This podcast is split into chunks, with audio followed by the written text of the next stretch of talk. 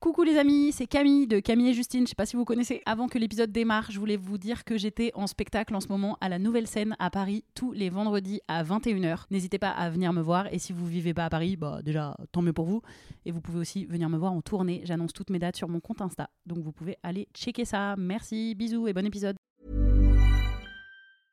I'm Sandra, and I'm just the professional your small business was looking for. But you didn't hire me because you didn't use LinkedIn jobs. LinkedIn has professionals you can't find anywhere else, including those who aren't actively looking for a new job but might be open to the perfect role, like me.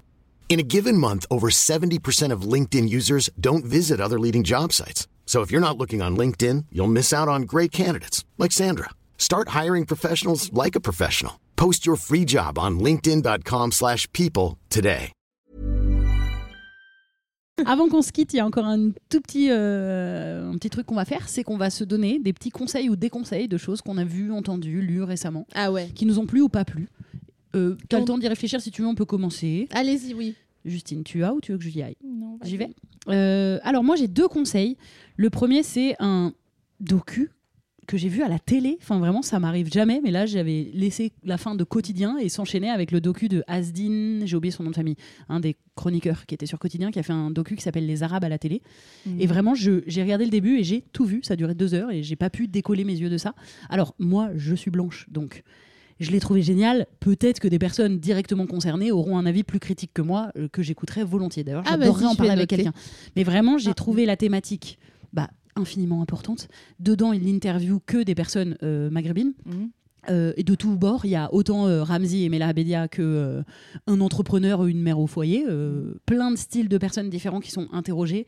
C'est très touchant parce qu'il raconte la vision des Arabes à la télé, le moment où c'était où ils étaient hyper bien vus, c'est-à-dire la Coupe du Monde 98, la victoire de Mhm. Zidane, qui s'arrête à euh, 2001, euh, les tours jumelles euh, qui s'effondrent Ah ouais, la ouais, montée ouais. du terrorisme. Enfin, et vraiment, j'ai trouvé ça très pertinent. Et je vous cache pas que dans l'actualité ambiante, je pense que c'était très nécessaire de regarder ça. Ça reste TMC, ça reste la télé, donc évidemment, ça, euh, ça démonte pas tout. Ça va pas non plus. euh, Ça nuance un tu- peu. voilà, c'est quand même euh, good vibe, euh, mais, mais quand même, c'est franchement, je pense Ok, qu'il est cool à voir. Ah oui, voilà, Mm. très accessible pour le racisme ordinaire un peu. Voilà. je- Pour le petit raciste ordinaire. non, mais pour les gens la- du milieu, tu Oui. vois, pas pour les gens du milieu. Je sais que parfois c'est eux qui font Frodon, quand tu dis les gens du milieu. Frodon, De la taquet. terre du Attends, attends, il y a plusieurs Non, significations. mais vous voyez, les gens non. du milieu, on dirait. Non, Ah, non, pardon, mais milieu, non, le alors, show pardon, business, je m'explique. ça marche pas. Non, Non, parce que c'est un truc auquel on fait référence souvent, c'est-à-dire que Les gens médians. ça sert à rien que les, les fans de Zemmour et de Marine Le Pen regardent cette émission. Ça n'a aucun intérêt. Ils aiment pas les Arabes, ils veulent, ça ne marche pas. Mais Mais ils aiment pas les Arabes. hein, putain. les gens qui sont un peu pas racistes, mais qui peuvent dire des dingueries. Mm. Et, se, et trouver que la France est pas vraiment raciste, ça va. Bah, euh, regardez l'émission, vous allez bien Ouais, voir que dans la représentation, bien sûr que si, et que et le, en fait, ce qui est très touchant aussi, c'est la façon dont, dont les gens interrogés parlent d'eux-mêmes et de la vision d'eux-mêmes. Voilà. Et toi? Euh, Océan vient de sortir un livre qui s'appelle Dans la cage et qui est une autobiographie pornographique euh, qui raconte comment, bah, ça revient un peu à la conversation qu'on avait précédemment là, qui raconte comment, quand on est sûr que se faire maltraiter c'est euh, la base ou qu'on aime ça, ou tu vois, euh, ce truc du ah, pff, je mets tout dans, le- dans un fourre-tout, mais à la fois euh, les relations un peu BDSM. qu'elles soient dans la couche ou euh, verticalement. hein. Tu vas de, que quelqu'un réponde pas à ton texto pendant trois jours et te dise non mais en fait il était vachement occupé, il a été euh, à Amsterdam euh, Hmm. vendre des déos. Truc qu'on- truc qu'on m'a dit quand j'ai 18 ans. Un mec qui m'a pas appelé pendant trois semaines, il m'a donné ça comme excuse. Bref, bref, bref. Autre, euh, autre épisode.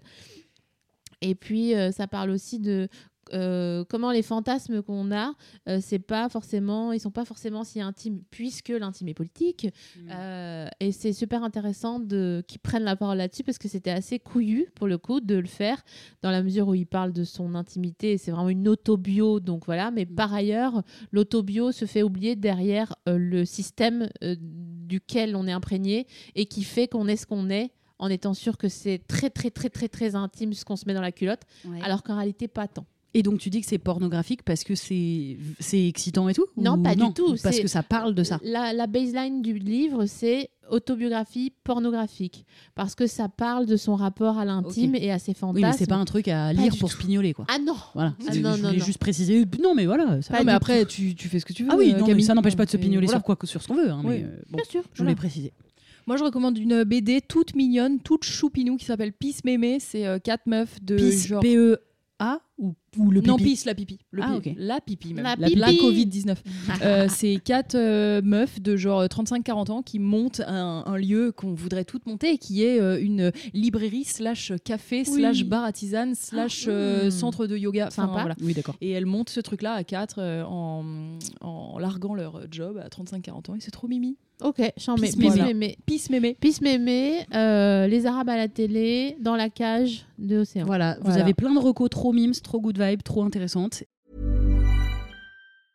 Mom deserves the best, and there's no better place to shop for Mother's Day than Whole Foods Market. They're your destination for unbeatable savings, from premium gifts to show-stopping flowers and irresistible desserts. Start by saving 33% with Prime on all body care and candles. Then get a 15-stem bunch of tulips for just $9.99 each with Prime. Round out Mom's menu with festive rosé, irresistible berry chantilly cake, and more special treats. Come celebrate Mother's Day at Whole Foods Market.